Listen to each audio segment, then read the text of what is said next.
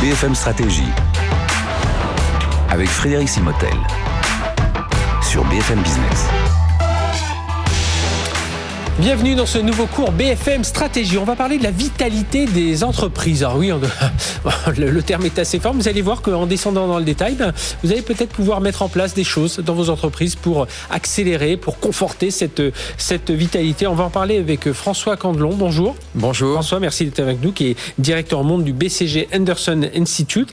Alors, euh, la vitalité, on va l'associer, c'est plutôt à, la valeur sur le long terme. Hein. Ça, paraît un peu vitalité. On a l'impression que c'est réactivité, agilité, oui, mais c'est créer de la valeur sur le long terme. Hein. C'est ça l'idée? Oui, ben c'est ça l'idée, parce qu'en fait, ce dont on s'aperçoit, c'est que, euh, et au BCG Anderson Institute, nous avons étudié des dizaines de milliers euh, d'entreprises autour de ça, mais on s'aperçoit que si la croissance ne compte que pour 25% euh, de la valeur créée à court terme, quand on prend un horizon de temps qui est de 10 ans, eh ben en fait, c'est 75% de la valeur qui est créée euh, grâce à la croissance. D'accord. Et, mais alors, il y a un point qu'il faut quand même avoir en tête, c'est qu'il est de plus en plus difficile de croître dans la durée. C'est-à-dire que quand vous étiez une entreprise qui avait une forte croissance au début des années 80, bah vous aviez une grande chance d'être euh, en croissance encore très forte au début des années 90. Et bien là, quand on a étudié les entreprises qui étaient euh, surperformées en termes de croissance au début des années 2010, la quasi-totalité sous-performée euh, mhm. aujourd'hui, et, et c'est pas lié uniquement à la pandémie. Hein. Dès 2019, elle, elle sous-performait.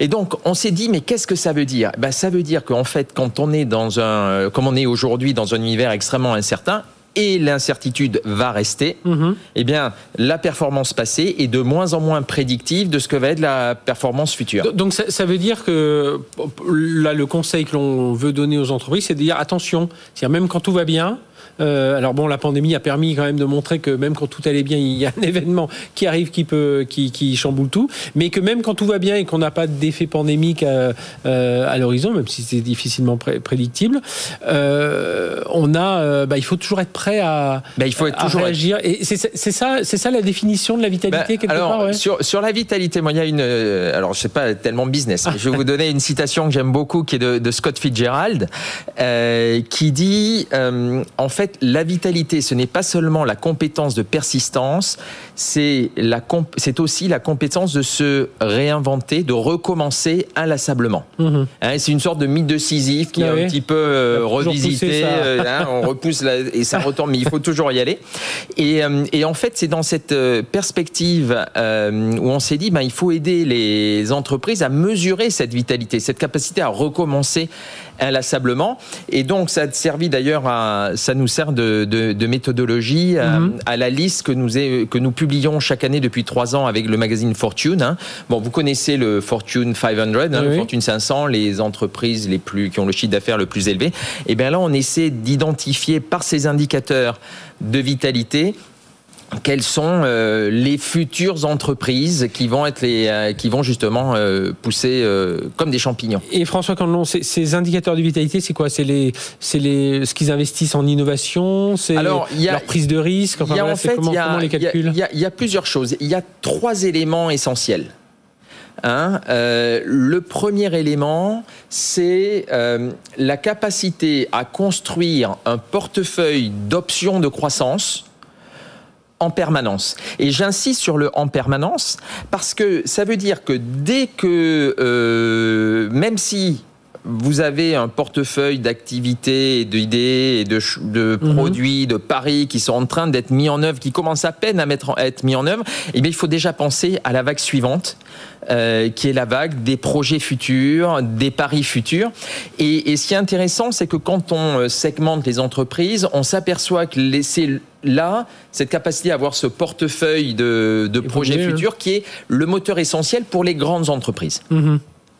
Ensuite, le, deuxième élément qui est, important, c'est celui de la manière dont on aborde la stratégie. Euh, j'ai pas mal vécu en Chine mhm. et ce que j'ai vu, c'est j'ai vu en Europe des, ce qu'on fait souvent, ce sont des plans stratégiques à trois ans. Eh bien, ce dont on s'aperçoit, c'est que c'est pas le bon horizon de temps. C'est soit trop loin, soit trop près. Et donc, comme je disais, en, Chine notamment, mais aussi ce que l'on voit avec la plupart des entreprises qui, sont, qui ont un indice de vitalité euh, plus élevé, c'est cette capacité à avoir plutôt à 10 ans une vision stratégique une orientation stratégique, donc à 10 ans. On a un axe. Et on a un axe. Et puis on a un plan à 12 mois de mise en œuvre, d'expérimentation, de déploiement. Mhm. Donc ça, c'est la deuxième chose. Et puis le troisième point, c'est aussi au niveau des compétences. Et là, on a identifié euh, trois grandes compétences qui sont, euh, qui sont critiques autour de la tech. Mhm. Et j'y reviendrai probablement tout à l'heure. Talent et organisation parce qu'il faut effectivement se mettre en situation d'avoir euh, de, des actions concrètes sur euh, cette orientation à 10 ans et, et cette position. Donc ça, ça veut dire qu'il y a une, une volonté euh, du top management, tout ça, mais on sait que dans les... Et vous, et vous les suivez hein, quand on parle du 500 500 de, de, de, du top 500 de, de Forbes, ou de Fortune, pardon. Fortune. De Fortune. on, a, on est quand même soumis à ces actionnaires et tout ça, donc c'est compliqué de... Oui, oui, mais enfin, euh, les, les, les, actionnaires, ils, voient bien aussi, euh, notamment par rapport au, euh, au portefeuille, alors la, la, manière dont ça se dirige. Mais il y avait un autre point que je voulais mentionner, c'est cette notion sur la vitalité de garder l'esprit du premier jour.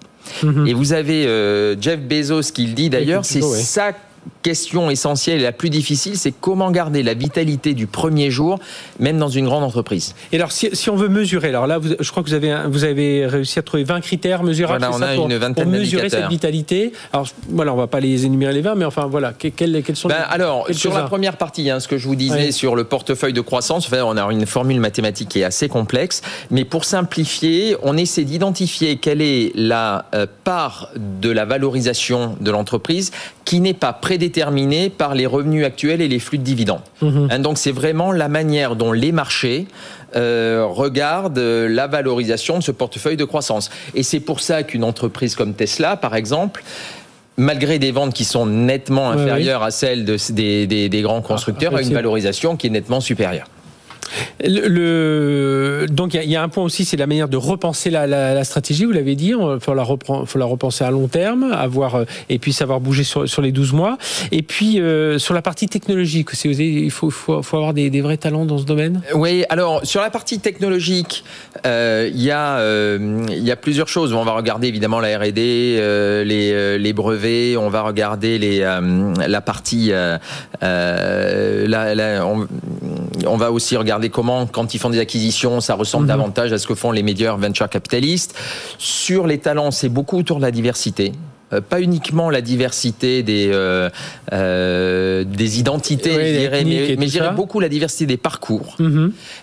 et puis sur l'organisation, ce que l'on voit, c'est que les grandes entreprises ont du mal à être agiles, et donc il y a un gros effort qui est fait pour essayer de retrouver un esprit un peu entrepreneurial. Mhm. euh, la mise en place des modes agiles, euh, ce qu'on appelle les platform organization. C'est en fait pour essayer d'être un peu plus David que Goliath, même quand on est une grosse entreprise. Donc on va avoir des équipes un peu plus euh, petite, un peu plus agile. Et euh, pour revenir à ce que disait Jeff Bezos, cette capacité à garder euh, l'esprit de deux pizzas. Ah hein, C'est-à-dire que s'il y a sur un sujet une équipe qui ne peut pas se nourrir de plus de deux pizzas, ben c'est qu'elle est trop grosse.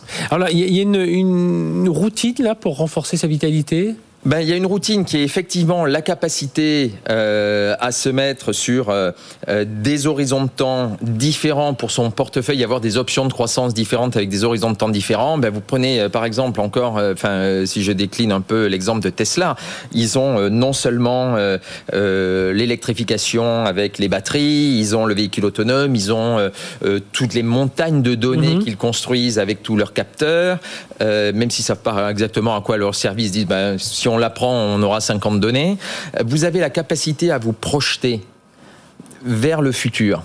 Et, et ça, euh, c'est quelque chose d'intéressant. Par exemple, Thornton Tomasetti, euh, qui est une boîte d'ingénierie, euh, d'ingénierie, elle était, ils ont pris par exemple comme indicateur la part du revenu qui est faite avec des chiffres, des initiatives récentes, mhm. hein, pour se dire est-ce qu'on est vraiment on se projette vers le futur, est-ce qu'on se réinvente? Bon, vous avez évidemment l'agilité, la capacité à tester et déployer. Vous avez aussi dans la manière de penser la stratégie le fait de le penser de manière, je dirais, un peu peu plus biologique. C'est-à-dire que ce qu'on a vu, on a utilisé sur 70 000 euh, euh, rapports annuels, on a vu que ceux qui utilisaient ah les termes plutôt l'état incertitude, incertitude, pari, expérimentation, en fait, étaient beaucoup plus avaient un indice de vitalité beaucoup plus élevé que ceux qui disaient plan, analyse, règles. Et donc, je dirais en cette période de baccalauréat, on se dit qu'il vaut mieux utiliser, étudier les sciences de la vie, la biologie, je dirais quasiment que les sciences physiques. Bon, vous avez la partie tech, qui est mhm. vraiment très importante parce que pour les grandes entreprises, c'est le maillon faible. Mhm. Euh, et donc, je les invite à s'inspirer d'entreprises traditionnelles qui ont fait cette mutation, comme Pigan dans l'assurance, comme Suning dans la distribution. Hein, je vais prendre deux entreprises mhm. chinoises, mais aussi Visa ou Mastercard. Et à s'inspirer. Moi, je, pense à Walmart aussi. Je trouve à Walmart qui essaye. Ils, font ils, ont Amazon, donc ils, courent. Eh ben, ils sont obligés de courir après. Hein, euh, parce trop sprint en plus. De toute façon, euh, comme on le dit, soit vous changez, changez avant d'avoir à le faire. Puisque vous avez, sur les entreprises qui ont des euh, qui sont vraiment attaqués sur leur cœur de métier, il y en a juste un tiers qui réussit à survivre. Hein. donc mhm. ça vaut le coup quand même euh, de s'y mettre. Et puis, euh, vous avez aussi, par rapport au talent, on parlait de la diversité, mais il suffit pas d'avoir des profils divers.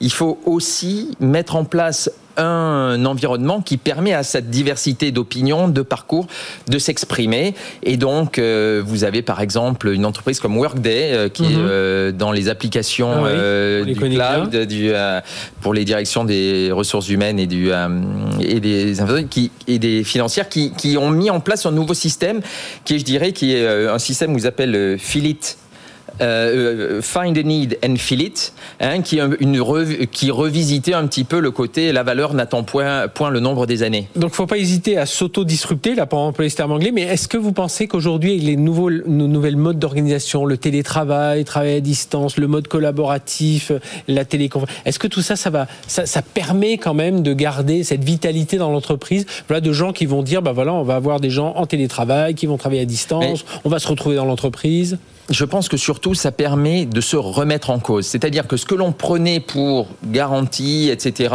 on ne peut pas bouger. Je pense que c'est un vecteur, une prise de conscience que lorsqu'on en a besoin, eh bien, il faut changer. Eh bien, ce changement, il faut l'intégrer dès aujourd'hui en essayant au maximum de se projeter vers l'avant et donc d'être le plus vital possible. Eh bien, merci François Candelon, directeur monde du BCG Anderson Institute, BCG qui est notre partenaire pour ces BFM, cette chronique, enfin, cette émission BFM Stratégie. Comment garantir la vitalité de son entreprise. Voilà, vous a donné plusieurs indicateurs. Moi, j'aime bien les mots euh, écosystème, incertitude qu'il faut mettre dans son, dans son plan. Euh, pensez-y, oui. Alors, pas que des mots, hein. il faut que, ce soit des actions derrière. Oui, bien sûr. Merci euh, François Candelon. À très bientôt pour un nouveau cours BFM Stratégie. BFM Stratégie sur BFM Business.